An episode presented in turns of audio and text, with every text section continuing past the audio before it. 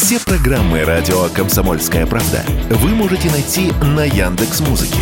Ищите раздел вашей любимой передачи и подписывайтесь, чтобы не пропустить новый выпуск. Радио КП на Яндекс Музыке. Это удобно, просто и всегда интересно. Был бы повод. Здравствуйте, я Михаил Антонов, и эта программа «Был бы повод». 11 июля на календаре и рассказ о событиях, которые происходили в этот день, но в разные годы, ждет вас в сегодняшней передаче. 1921 год, 11 июля. То, о чем так мечтали большевики, совершается революция выходит за пределы границ Советской Республики и теперь уже разгорается в других странах. Именно в этот день Народная армия Монголии при поддержке Красной армии практически полностью очищает территорию страны от оккупационных китайских отрядов и групп белогвардейцев. Народная революция объявляется свершившейся, а власть в стране переходит провозглашенному народному правительству.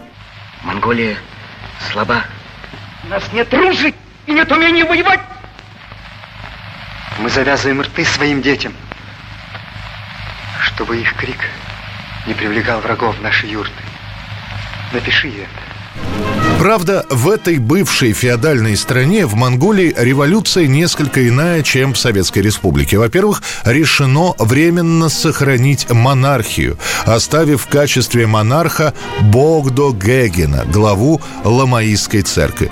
Во-вторых, в стране до сих пор действует крепостное право, которое отменят лишь в начале 22 года. К 23-му будет ликвидирована наследственная власть князей, введена обязательная выборность деятельность всех местных органов власти. И уже после смерти монарха в мае 24 года монархию окончательно упразднят и объявят о создании республики. Здравствуй, главком. Чего ты ждешь от народной власти? Вот долговая квитанция.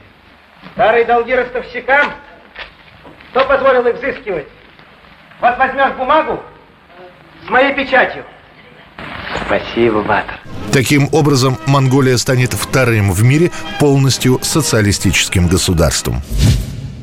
1962 год, 11 июля. Первая в Советском Союзе, третья в мире атомная подводная лодка К-3 «Ленинский комсомол» в этот день начинает свой поход к Северному полюсу. Это будет ответ американцам, которые такие походы проводили уже дважды. Первый раз неудачно, а второй вполне успешно. И вот теперь наступило время ответа.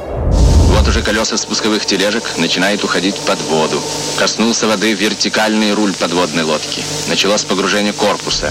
К экипажу атомной подводной лодки прикомандировано 20 научно-технических специалистов различных исследовательских институтов и конструкторских бюро страны. В то время не было подробной карты с отметками глубин и подводных вершин, поэтому наша лодка передвигается практически вслепую и в глухую. Работать приходится в тяжелейших условиях. Толща льда отражает шумы собственных винтов и порождает слуховые иллюзии. В какой-то момент акустики заметили, глубина под килем резко снизилась. Специалисты позже станут изучать эхограмму, и так будет обнаружен подводный хребет на дне Северного Ледовитого океана. Это будет крупнейшим географическим открытием 20 века. В начале похода забарахлил один из насосов турбины. Ремонт занял 14 часов. Все это время лодка продолжала движение. Ну а самое главное, вся операция по прохождению нашей атомной подводной лодки подо льдами была скрытной. И когда через шесть дней лодка, выбрав подходящую естественную полынью, всплывет, это станет неприятным сюрпризом для тех же американцев и настоящей победой советского флота. Далее уже ни от кого не прячась, лодка не погружаясь, возвращается обратно в Мурманскую область, где экипаж на пирсе встречает лично Хрущев, который там же и награждает всех, кто совершил это плавание. 1971 год, 11 июля, после долгих переговоров, в том числе с местными церковными организациями, двум композиторам Тиму Райсу и Эндрю Ллойду Уэберу все-таки разрешают показать на сцене в Питтсбурге оперу «Иисус Христос. Суперзвезда». Jesus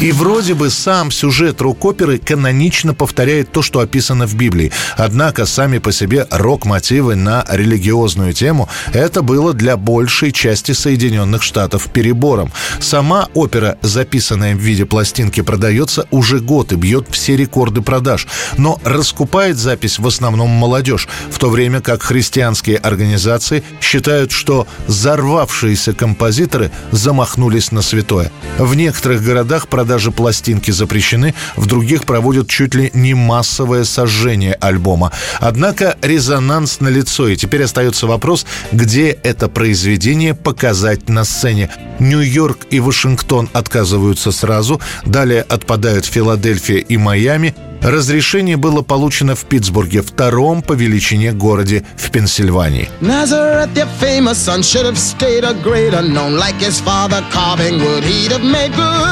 Tables, chairs, and oaken chests would have suited Jesus best. He'd have caused nobody harm, no one alarm. И лишь после почти месяца полных аншлагов и ряда статей, в том числе от проповедников, будет получено предложение сыграть Иисуса Христа суперзвезду на Бродвее. 1984 год, 11 июля. Скандал, затронувший театр на Таганке и касающийся главного художественного руководителя театра Юрия Любимова, в этот день официально признан закрытым. Любимов лишен советского гражданства. Худруком Таганки окончательно утвержден Анатолий Эфрос. Сам театр оказывается поделен на два лагеря. Те, кто за Любимова, и те, кто против. Как только я посмел похоронить Высоцкого не по их директивам, фактически был дан тайный приказ со мной покончить. Потому что дальше началось вообще невообразимо. То есть как со мной обращались, это не дай бог, я врагу не пожелаю. Сам Юрий Любимов вот уже полтора года как за границей. Сначала он в Лондоне ставит «Преступление и наказание». После в Болонье, Тристана и Изольду. Далее Любимов подписывает контракт на спектакль «Ригалетто» во Флоренции. Советских начальников это, разумеется, не устраивает. Во-первых, Любимов не советовался с ними.